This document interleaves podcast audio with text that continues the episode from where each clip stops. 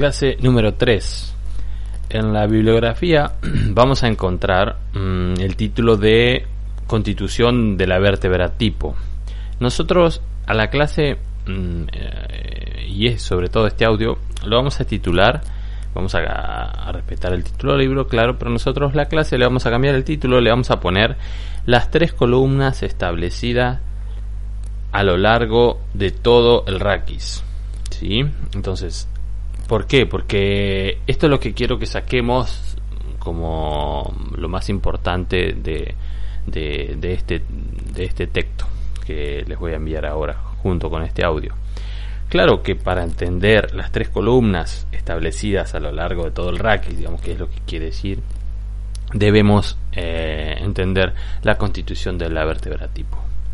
Eso se lo dejo a ustedes, o lo vieron el año pasado. Acá también va, junto al texto, va toca una parte de la cómo está constituida la vértebra tipo, así que sería un repaso para ustedes, ¿sí?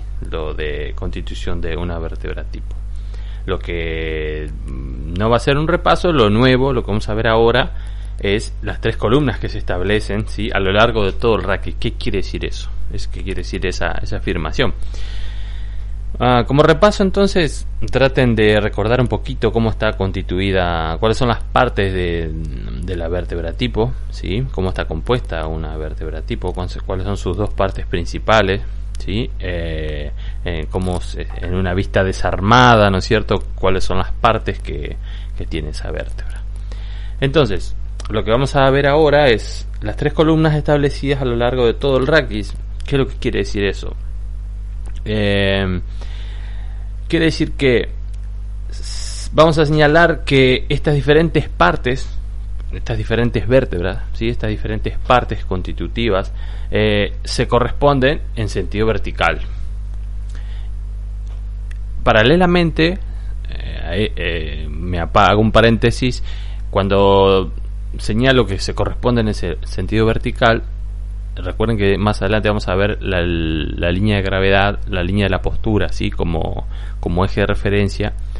Eh, y vamos a hablar un poco también de postura, entonces acá ya vamos teniendo un poco de conocimiento de qué es lo que viene más adelante. Siempre vamos a estar hablando de un sentido vertical. Ahora estamos analizando las partes de las vértebras en su totalidad eh, que se corresponden unas con otras en sentido vertical siempre, ¿sí? Eh, de tal modo que a lo largo de todo el raquis se establecen tres columnas. estos no son reales, digamos, eh, ¿sí? digamos, no es que yo quiero que tenemos una columna vertebral desde el punto de vista anatómico, y acá estamos haciendo un análisis desde el punto de vista biomecánico, si no es que va, existen ahora estoy descubriendo algo, no, no, no, no estoy descubriendo nada nuevo, solamente estoy trabajando con el libro, ¿sí? Y estoy analizando desde el punto de vista biomecánico eh, una, una faceta, digamos, de la columna vertebral.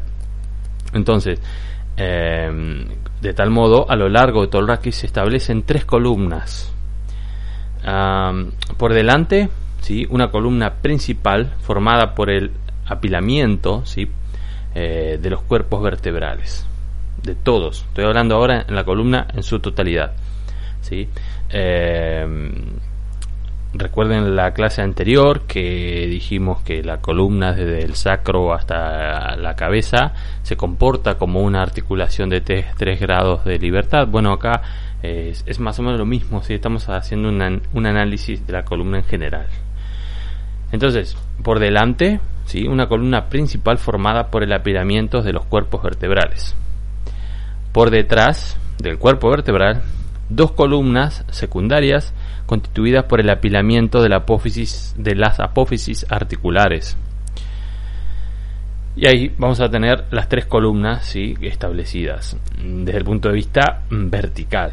Recuerden siempre acompañar este audio de los dibujos, de los dibujos que, yo le estoy eh, adjuntando también en el grupo. También lo pueden dibujar. Yo aconsejo que dibujen esta parte, nada más que dibujen las tres columnas principales que se forman en el apilamiento y lo sacan en blanco a eso y les va a servir para aclarar un poco la, situación. Bien, entonces, los cuerpos vertebrales eh, voy a decir una obviedad, están unidos entre sí por el disco intervertebral, mientras que las apófisis articulares lo están por, por la articulación de tipo de las artroides, ¿sí?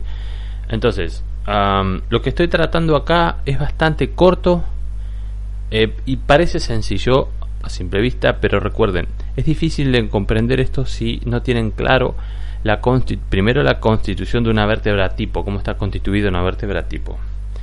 Y luego, ¿sí? para entender esta afirmación es de las tres columnas establecidas a lo largo de todo el raquis, eh, traten de dibujar, traten de copiar, copiar la, imagen que yo les doy, eh, pinten, eh, pinten de mm, traten de identificar las tres columnas, siempre se da por el apilamiento, ¿no es cierto?, de una vértebra con otra.